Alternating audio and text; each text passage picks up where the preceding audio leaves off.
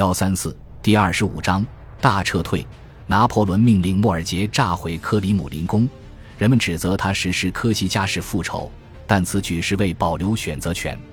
他对拉里布瓦西埃将军说：“我可能返回莫斯科，而且他认为，如果莫斯科没有牢固的防御工事，再次占领他会容易些。”莫尔杰在克里姆林宫拱门下堆放了一百八十吨炸药。二十日下午一点三十分，拿破仑在二十五英里之外听到爆炸声。他在公报中吹嘘道：“与王朝同时崛起的古老城堡——沙皇宫殿克里姆林宫已不复存在。”可事实上，克里姆林宫保存了下来。法军毁掉的只有军火库、一座塔楼、尼克利斯基门。此外，还有一万大地钟楼受损。拿破仑也催促莫尔杰把所有伤员带出莫斯科。他引用古典先例说：“罗马人授予拯救平民者公民荣誉冠。”特雷维索公爵应得此冠，只要他拯救士兵，他和部下们应当把马让给他们骑。皇帝在阿克就是这么做的。莫尔杰尽可能带走所有伤员，但他不得不在七英堂留下四千人。出发前夕，拿破仑以纵火罪为由枪毙了十名俄军战俘。这次枪决很难算得上雅法事件，但它是无法解释的冷酷行径。也不大可能改善他被迫抛下的法军伤兵的命运。十月二十四日，小雅罗斯拉维茨会战在俯瞰卢扎河的地方打响。此战是俄国战局中规模第三大的战斗，其影响远远超出直接战果。法军最终攻占城镇，库图佐夫退至卡卢加路，但是小雅罗斯拉维茨之战极其激烈，战斗就要结束时，拿破仑才到场。惨烈的战况令他确信俄军会在南路上奋力拼杀。皇帝的公报称，法军赢了小雅罗斯拉维茨会战。尖刻批评者制图师欧仁拉伯姆上尉却回忆道：“当时有人说，再来两场这种胜利，拿破仑就成光杆司令了。”战斗中，小雅罗斯拉维茨被焚毁，只有石器修道院及其门上的弹孔保存至今。但皇帝看见阵地上堆满了焚烧过的尸体，因此他能知道俄军曾多么顽强的战斗。哥罗德尼亚村位于莫斯科西南方约六十英里处，拿破仑在该村的桥边之宫小屋内设立司令部。晚上十一点，贝西埃到达司令部，他对皇帝说，自己认为库图佐夫设在道路前方的阵地固若金汤。次日凌晨四点，拿破仑出门。试图亲眼看看情况，结果差点被大群鞑靼人组成的乌兰枪骑兵俘虏。鞑靼人离他只有四十步不到，高喊“抢劫，抢劫”！二百名禁卫骑兵赶走了他们。拿破仑后来和缪拉小谈这次侥幸脱险，但从此以后，他把一小瓶毒药挂在脖子上，以防万一被俘。事态正在恶化。二十五日，离破晓还有一小时的时候。他对科兰古说：“我次次击败俄军，但还是没完没了。”菲恩说：“拿破仑被小雅罗斯拉维茨的大量伤员镇住了，他们的命运触动了他。此战中，德尔宗等八位将军非死即伤。继续沿卡卢加路南下，几乎必将引发又一场伤亡惨重的战斗。相反，若法军向北撤退，去往上个月走过的莫斯科斯摩棱斯克公路上的补给站。”他们便可回避这一必然事件。法军还可选择第三条路线，这条路穿过梅登和叶利尼亚，来自法国的增援部队在那儿等待他们。这批援军有一个师的生力军。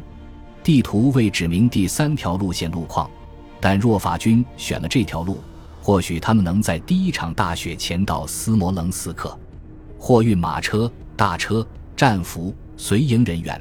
战利品现在成了大军团的巨大尾巴，这是不是拿破仑的考虑因素？文献记录不曾提及这一点。另一件事倒是真的影响了拿破仑的思绪：如果去叶利尼亚，库图佐夫的九万人可以一路跟踪他的左翼。此外，一直沿道路延伸六十英里的军队将有不少薄弱点。在乡间瞎转是军需官的梦魇，这比经莫扎伊斯克返程更危险。至少他知道那有食品站。然而冬天将要来临，去莫扎伊斯克的话，行程会长很多，实际上，那等于循着长达数百英里的急转弯向正北方行军。拿破仑通常不开军事会议，对抗普军与俄军的整个1806至1807年战局中，他没开过一次会。但他现在招人议事了。司令部所在地职工小屋只有一个房间，靠单单一张帆布床单分为皇帝的卧室与书房。十月二十五日晚，这座小屋接待了一群元帅和将军。拿破仑做出关键决策前，听取了他们的意见。在这间卑微工人的破旧住宅内，他的一位副官后来写道：“有一个皇帝，两个国王，三个将军。”拿破仑说：“小雅罗斯拉维茨的胜利代价高昂，没有弥补缪拉的塔鲁季诺之败。他向南下，向卡卢加以及横跨道路两侧的俄军主力出击。缪拉因为打了大败仗而闷闷不乐。”他同意皇帝的看法，力主马上进攻卡卢加。达武支持走另一条路，即经过梅登的南路。该路当时尚无防备，法军可穿过乌克兰北部和第聂伯河畔未受损的肥沃土地。若一切顺利，此后他们能在斯摩棱斯克重返主干道，甩开库图佐夫好几天的行军里程。铁元帅的担心如下。大军团尚未迎取决定性会战，若跟随库图佐夫沿卡卢加路南下，那么最东边还没下雪时，他们就愈发深入俄国境内了。反之，若让全军转向，改去莫扎伊斯克斯摩棱斯克公路，军中就会出现延迟、拥堵和补给问题。目标是斯摩棱斯克。塞居尔记载道：“他们该向哪行军呢？卡卢加、梅登还是莫扎伊斯克？”在场人士必定面露苦涩。